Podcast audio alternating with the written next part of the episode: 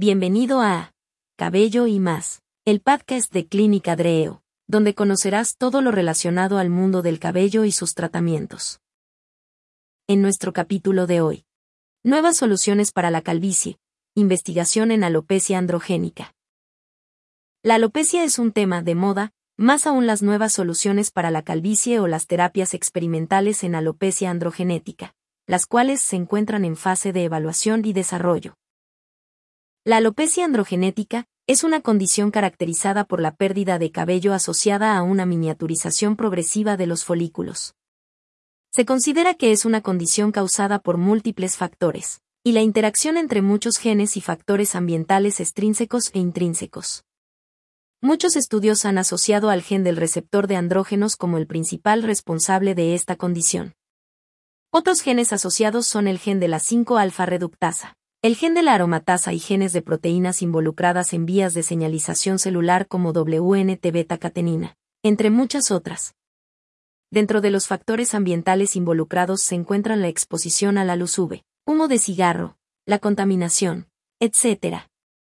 Cuando se juntan todos estos factores se desencadena un proceso inflamatorio y de estrés oxidativo que contribuye a la pérdida de cabello. Dentro de los factores ambientales se encuentran la exposición a la luz UV y la contaminación.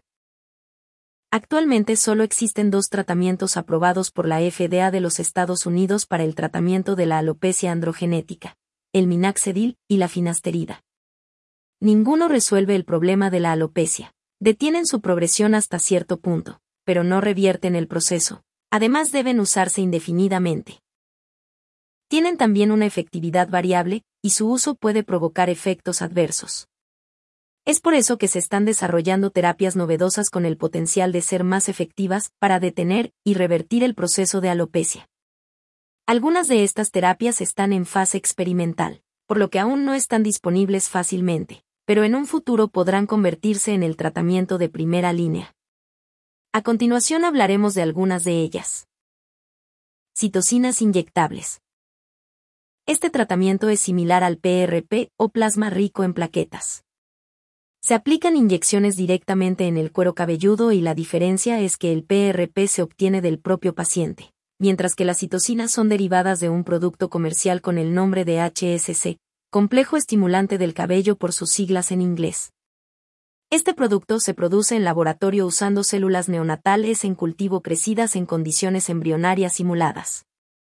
En esas condiciones las células sintetizan factores de crecimiento como factor de crecimiento de queratinocitos, KGF, y VEGF, los cuales promueven la proliferación de células madre del folículo.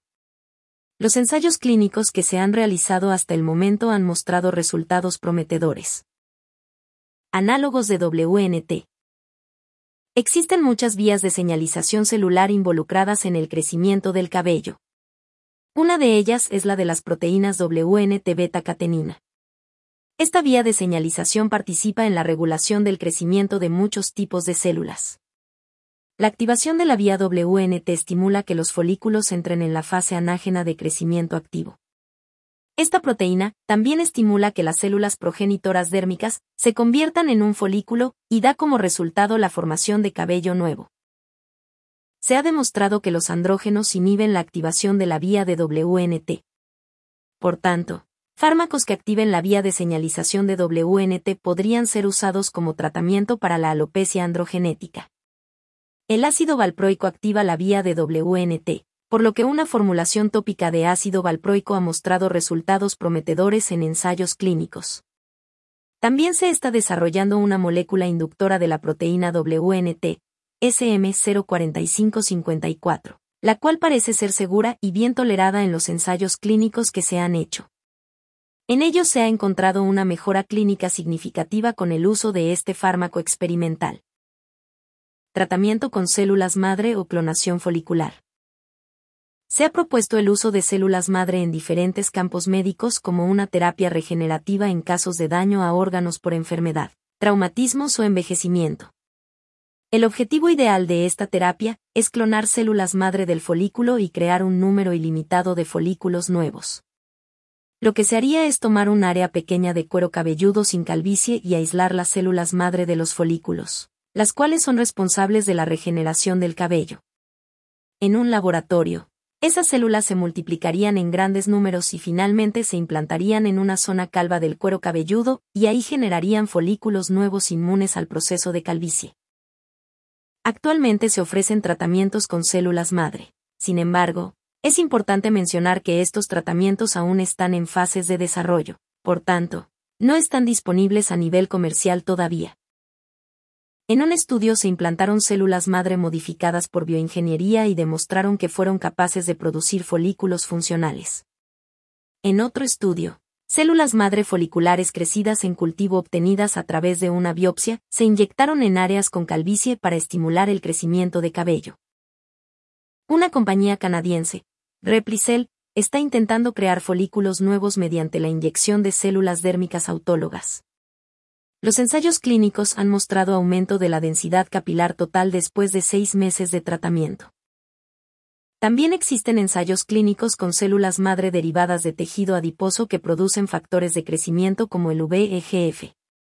En estos ensayos clínicos, se han inyectado extractos de las células directamente en el cuero cabelludo por medio de microagujas, y después de 12 semanas de tratamiento se observa un aumento de la densidad y del grosor del cabello. Teóricamente, estos tratamientos revertirían el proceso de calvicie en casos muy avanzados, sobre todo cuando la zona donadora es insuficiente para cubrir las áreas que se han perdido. Terapia génica. El tratamiento de terapia génica consiste en restaurar la expresión perdida de genes involucrados en el desarrollo de alguna condición o enfermedad. Para que la terapia sea efectiva, el gen tiene que expresarse de forma específica y un número suficiente de células deben expresarlo. En enfermedades producidas por la mutación de un solo gen se han hecho progresos importantes. Sin embargo, cuando más de un gen está involucrado, como en la alopecia androgenética, la solución se vuelve más compleja. La forma más eficiente de restaurar el cabello es reactivar los folículos miniaturizados, ponerlos de nuevo en la fase de crecimiento activo y restaurar el ciclo normal del cabello. Los genes WNT, SHH, FGF7 y STAR3 estimulan el inicio de la fase anágena, mientras que genes como FGF5 estimulan el inicio de la fase catágena. Por tanto, estos son genes susceptibles de usarse para terapia génica. Métodos de terapia génica. Una vez que se ha escogido el gen que se va a utilizar para la terapia, este debe ser administrado efectivamente al folículo por un método de tipo in vivo o ex vivo. El método in vivo es simple y directo, sin embargo, para que la expresión se mantenga, se requiere administrarlo continuamente. Usualmente se usan vectores virales o plásmidos para insertar el gen directamente a las células foliculares.